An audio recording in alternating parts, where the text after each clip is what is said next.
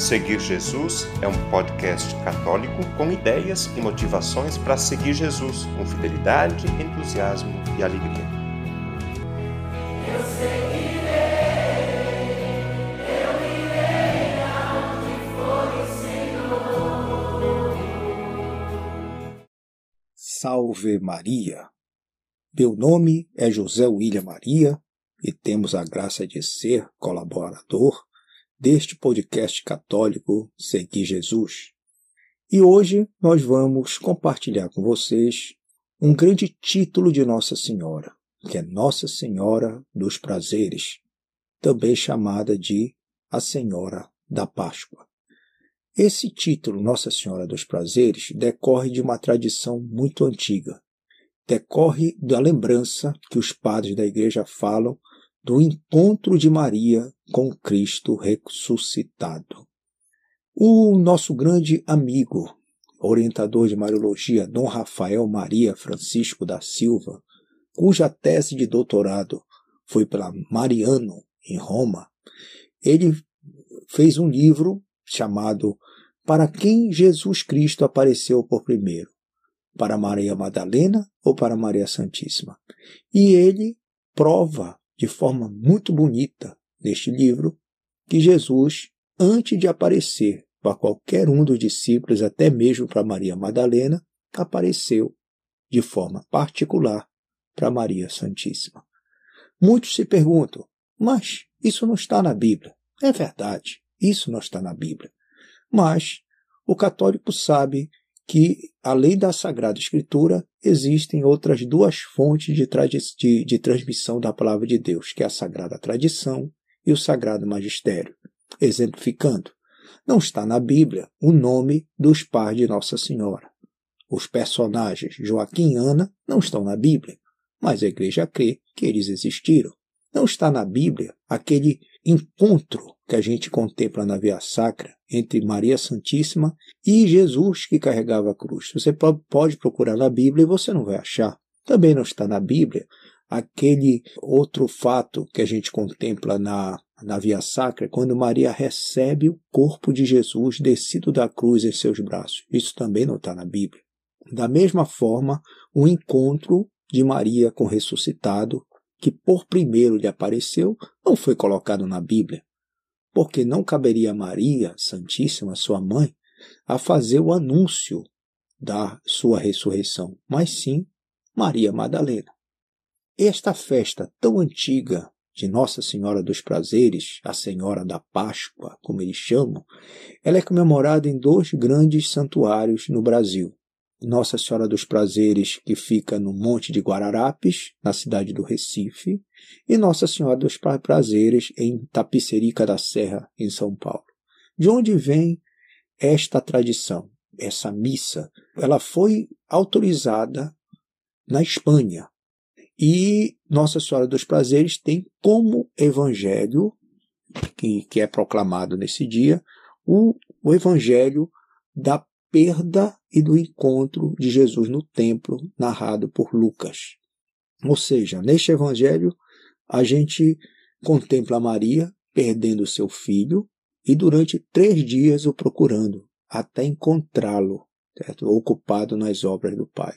Da mesma forma como Maria perdeu Jesus para a morte na cruz, ela o encontra no terceiro dia, assim como aconteceu neste episódio da perda do encontro, a quando da sua perda em Jerusalém. Então, por que há esta é, intuição teológica que é testemunhada pelos padres da igreja? Simplesmente porque Maria foi aquela que foi predestinada por Deus na eternidade para ser a Virgem Mãe do Filho. Foi aquela que foi concebida Santa Imaculada justamente para poder abraçar essa missão. E foi a primeira que recebeu a notícia da encarnação, por isso ela seria a primeira a quem o anúncio da ressurreição deveria ser feito. Dom Rafael, no livro que eu acabei de falar para vocês, ele, ele, ele dá testemunho, sim, tá, em vários padres, inclusive Santo Agostinho, afirmando essa intuição teológica. Inclusive revelações místicas Jana Catarina Eberich como também de Sora Maria de Jesus de Ágreda, também confirmam esta aparição e que não foi só uma, foram várias nos 40 dias em que Cristo passou aqui na terra. Maria, a Senhora da Páscoa, por quê? Foi através do ventre de Maria que Jesus se despiu da condição de Deus e passou a ter a condição humana. Foi Maria aquela responsável por cuidar da vítima que seria oferecida como sacrifício expiatório da humanidade. Ela que cuidou, alimentou, e ela foi aquela que acompanhou e seguiu Jesus até o Calvário. Ela, quando encontrou Jesus no caminho do Calvário, ao ver ao vê-lo carregar a cruz, ela como ela poderíamos dizer que, como diz Daniel cantar a messa, né? Ela como tomou a cruz de Jesus e colocou nos seus próprios ombros, no ombro dele, assim como como Abraão pegou a lenha e colocou nos ombros do filho de Isaac para imorá-lo. E ela estava lá no pé da cruz, certo? de pé, sem esmorecer. E quando Cristo morreu por nós, Maria, ao receber em seus braços, ao sepultá-lo, ela continuou mantendo a serenidade, apesar de chorar, das suas lágrimas, ela continuou serena, sem se exasperar, porque ela acreditava na missão e na ressurreição de seu filho. E quando todos fugiram, ela estava ali. Quando ele foi abandonado, até pelo pai, quando ele no desespero diz: Pai, perdoai-os, que eles não sabem o que fazem, ele olha para a mãe começa a dizer: Mulher, eis aí teu filho. E depois ele se sente abandonado por Deus e diz: Meu Deus, meu Deus, por que me abandonaste? Quando ele foi abandonado até pelo pai, mas a mãe nunca o abandonou. E ela foi aquela que manteve a fé da igreja de pé no sábado de aleluia, quando todos estavam esmorecidos, desesperados, achando que Jesus havia morrido mesmo para sempre, ninguém acreditava na ressurreição. Maria era a única que acreditava na ressurreição. Assim nos ensina a igreja. E Maria foi aquela que estava com os apóstolos, a quando da última refeição de Jesus, quando ele foi para o Monte das Oliveiras, e ela contemplou ele a ascender aos céus.